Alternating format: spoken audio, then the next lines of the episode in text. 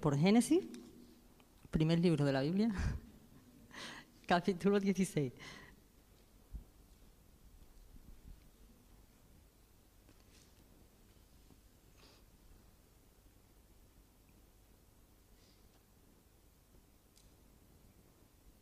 Génesis 16 y leo.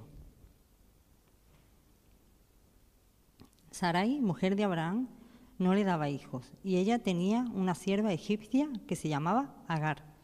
Dijo entonces Sarai a Abraham, ya ves que Jehová me ha hecho estéril, te ruego pues que te llegues a mi sierva, quizá tendré hijos de ella. Y atendió Abraham al ruego de Sarai. Y Sarai, mujer de Abraham, tomó a Agar, su sierva egipcia, al cabo de diez años que había habitado a Abraham en la tierra de Canaán, y la dio por mujer a Abraham su marido. Y él se llegó a Agar, la cual concebió, y cuando vio que había concebido, miraba con desprecio a su señora. Entonces Sarai dijo a Abraham, mi, mi afrenta sea sobre ti. Yo te di mi sierva por mujer, y viéndose encinta, me mira con desprecio. Juzgue Jehová entre tú y yo. Respondió Abraham a Sarai, He aquí tu sierva está en tu mano, haz con ella lo que bien te parezca. Y como Sarai la afligía, ella huyó de su presencia. Y la halló el ángel de Jehová, junto a una fuente de agua en el desierto, junto a la fuente que está en el camino de sur. Y le dijo, Agar, sierva de Sarai, ¿de dónde vienes tú y a dónde vas? Y ella respondió, huyo de delante de Sarai, mi señora. Y le dijo el ángel de Jehová, vuélvete a tu señora y ponte sumisa bajo su mano.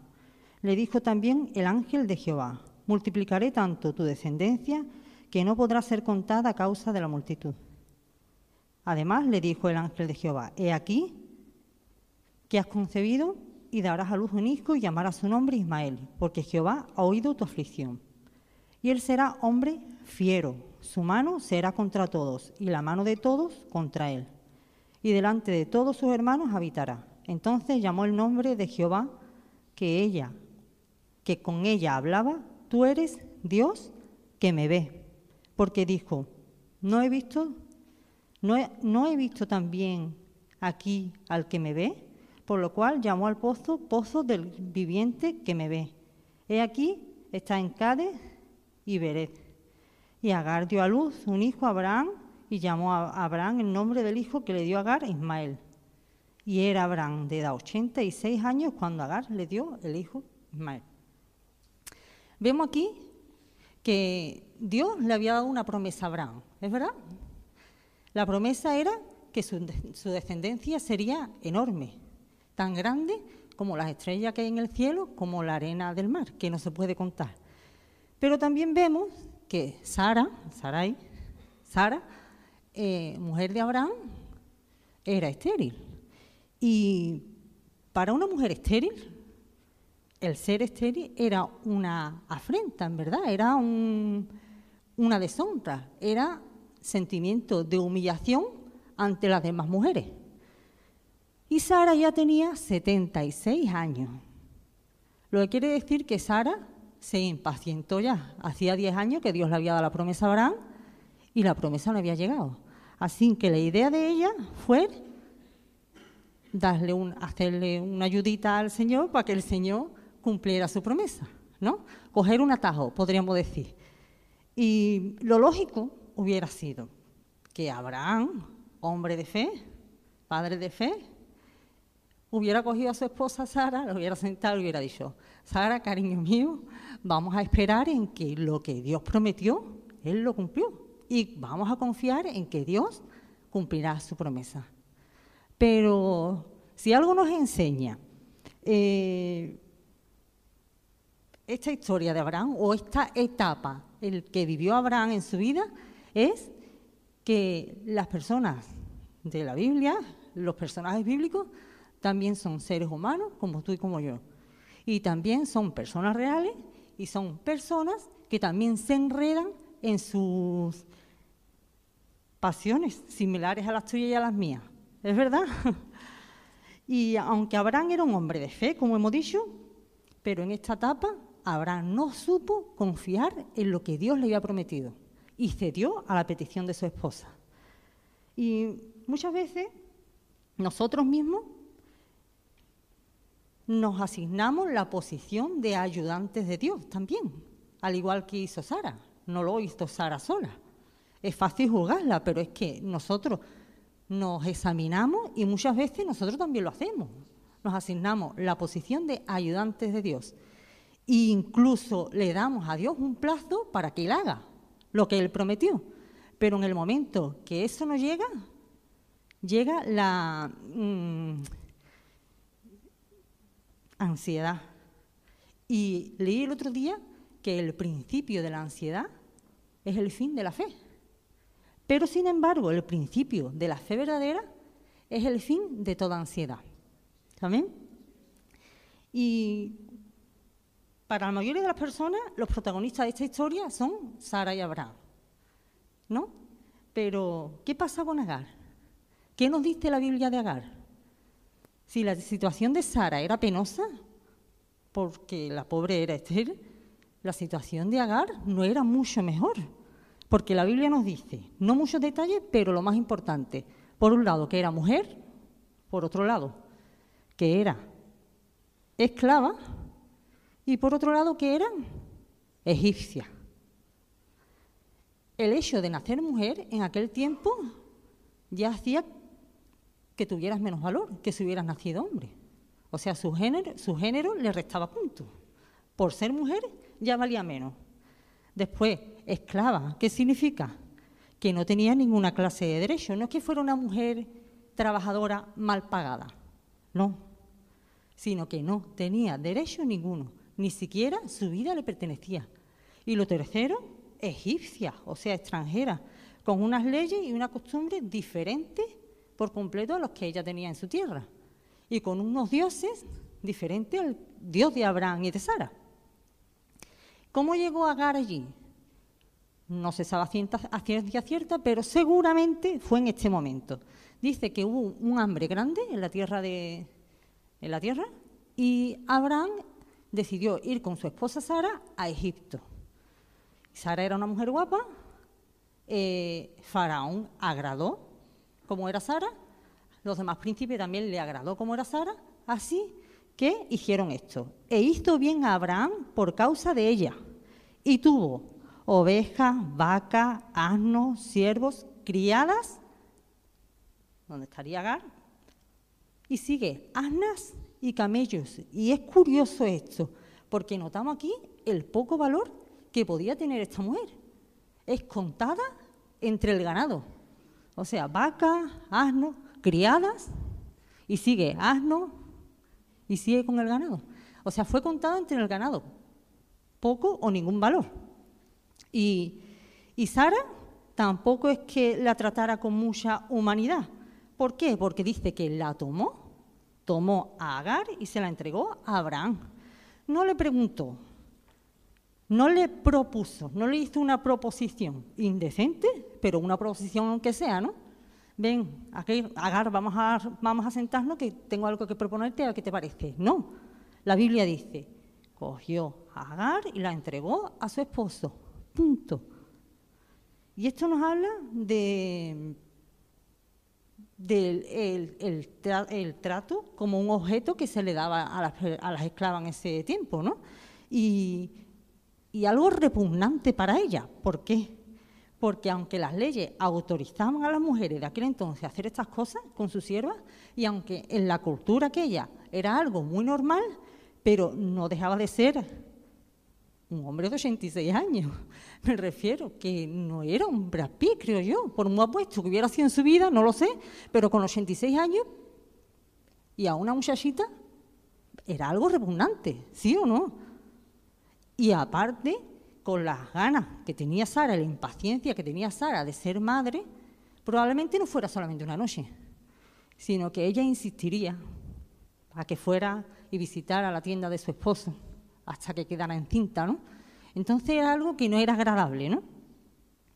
Y podemos ver entonces que aunque Agar existía, porque era real, existió, pero a los ojos del mundo como si no existiera. Nadie tuvo interés por ella, porque mm, ni los que la regalaron, ni los que después la utilizaron, la apreciaron como persona. La Biblia nos dice que ella quedó embarazada, ¿no? Y también nos dice que a partir de ese momento todo empieza a liarse. El otro día hablaba con mi hermana Rocío y le dije, Rocío, voy a hablar sobre Agar. Tú no te puedes imaginar el culebrón, el culebrón que tenía esta gente montado. Un lío. Todo se lía a partir de ese momento. Dice que Agar mira con desprecio a su señora. Dice que Sara culpa a Abraham. Dice que Abraham eh, pasa de todo y le dice, haz con tu sierva lo que quiera, a mí que me cuenta. Y luego continúa con que Sara maltrata a Agar. Un lío. ¿Cómo se puede liar la cosa tanto? Me pregunto yo. No es tan difícil. Es más, es muy fácil. Simplemente todo empieza con que personas de fe empiecen a dudar de las promesas de Dios. Y ahí es cuando viene el lío. Cuando tú dudas que lo que Dios te prometió lo va a cumplir, empiezan los líos. Y cuando empiezan los líos, empezamos a querer ayudar a Dios. Cuando queremos ayudar a Dios, empezamos a coger atajos. Y entonces ya se lía del todo. Y si simplemente Abraham y Sara hubieran seguido creyendo que Dios es fiel y que el que prometió cumplirá sus promesas, no se hubiera liado tanto la cosa. Así que si Dios te prometió algo, hermano, Dios cumplirá. Amén. No dejes albergar dudas en tu corazón, porque entonces es cuando se van a empezar los líos. Agar huye, ¿no? Hemos leído la historia que Agar huye embarazada. ¿Dónde? Pues ella, su intención era volver a su tierra, a Egipto. Para volver a Egipto necesitaba pasar por un desierto, por un desierto. Y en este desierto es donde Agar le, le pasa lo mejor que a una persona le puede pasar en toda su vida. Una vez escuché a alguien decir, se convirtió jovencito y dijo, yo sé que van a venir cosas importantes en mi vida, porque probablemente me casaré, que es algo importante, tendré mi primer hijo, algo importante, mi segundo, quizá mis hijos se vayan a casar, viajaré, no lo sé, cosas importantes. Pero lo más importante de toda mi vida ya no me va a pasar, porque es que ya eso me ha pasado. Y eso es lo que le pasó a Agar en este momento. Ella, cuando huyó al desierto, dice que Dios salió a su encuentro. Dice que salió el ángel de Jehová. Cada vez que la palabra en el Antiguo Testamento menciona ángel de Jehová, eh, casi todos los teólogos coinciden con que era el mismo Jesucristo el que se, eh, tenía se presentaba esa persona. No era un ángel cualquiera, sino que el mismo Jesús se presentaba. Y no es que Jesús pasara por allí y coincidió que la vio y quiso ayudarla, sino que dice que la halló, o sea, que fue a su encuentro de, manera, de manera consciente, sabía a lo que iba. ¿Y no es esto lo mismo que Dios hace con nosotros o que Dios hizo con nosotros un día? ¿No es lo mismo que Dios hizo cuando estábamos nosotros muertos en delitos y pecados? Y Él nos encontró. Dice que mm, la palabra que Jesús es el buen pastor. ¿Y, ¿Y por qué? Porque deja a las 99 y va en busca de esa una. Nosotros, humanamente, razonando, pensaríamos 99 y una. ¿No vale más la pena quedarse con las 99 que la tenemos segura? Pero ese no es el corazón del buen pastor, ese no es el corazón de nuestro Padre, sino que Él deja los 99 a buen recaudo, pero las deja. ¿Por qué? Porque sabe que ahí en el desierto, junto a una fuente de agua, hay una de las ovejas perdidas que está herida, que está sola, que necesita salvación, que necesita ser sanada. ¿Amén? Eso hizo él con Agar. Y una cosa curiosa, que cuando Dios se encuentra con ella, la llama por su nombre. No le dijo mujer, era una mujer, mujer. ¿Qué haces? ¿A dónde, ¿De dónde vienes? ¿A dónde vas? ¿No? No le dijo esclava, ¿de dónde vienes y a dónde vas? O le dijo egipcia, extranjera. Le dijo Agar. Quería que ella supiera que él la conocía por su nombre, que aunque el mundo entero no la había visto porque ella existía, pero no la habían visto, pero Dios sí la había visto. Amén. Y, en este momento, ya desde este momento, Dios nos da una pincelada de lo que años después se escribiría en Gálatas 3:28. Ya no hay judío ni griego, no hay esclavo ni libre, no hay varón ni mujer, porque todos vosotros sois uno en Cristo Jesús. Amén. Así que en su encuentro con Agar, Dios da a conocer su corazón a nosotros y nos muestra cómo es su corazón. Que no importa la raza, no importa de qué nación sea, no importa la edad, no importa la posición social, Dios se interesa personalmente por cada persona. Amén. Sea mujer o hombre, sea esclava o sea libre, sea derrota o sea de eres. Amén.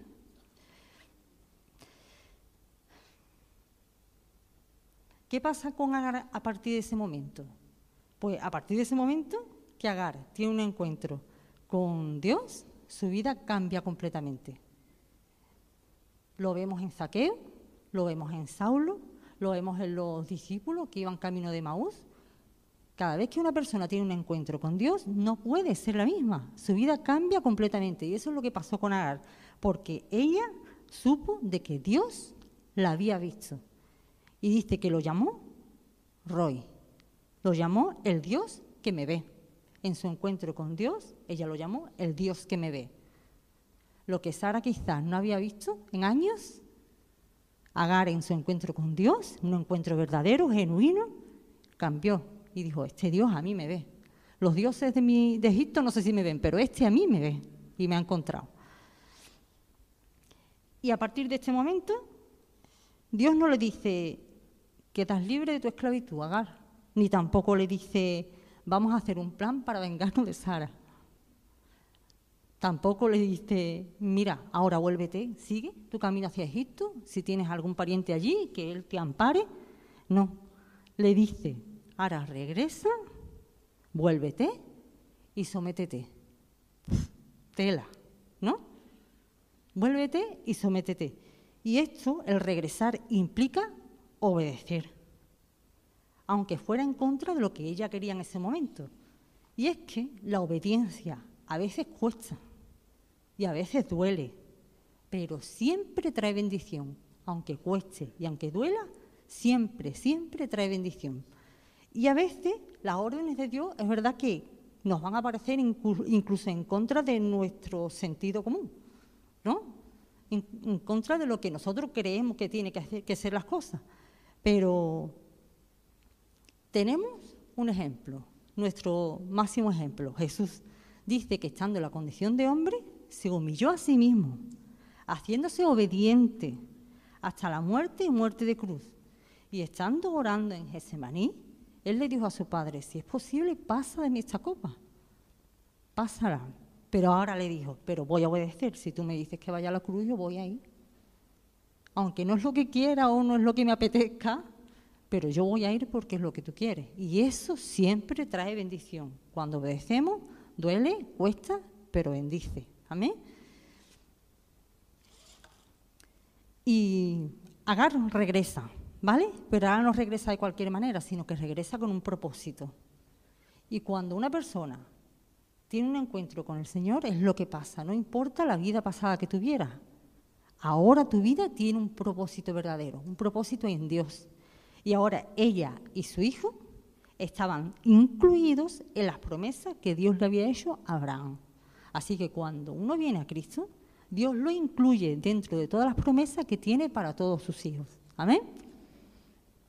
Y ya para terminar, Agar, a partir de este encuentro también con Dios, supo que aunque regresaba para ser esclava de, Sara, de Sarai, pero nunca más sería esclava en Dios, porque Dios le había dado una libertad que ella ya no podía perder. Y aunque te sientas esclavo de algo, si estás en Cristo, en Cristo eres libre. Y esa libertad que Dios nos dio, nunca, nada, ni nadie nos la puede quitar. Amén. Bendiciones.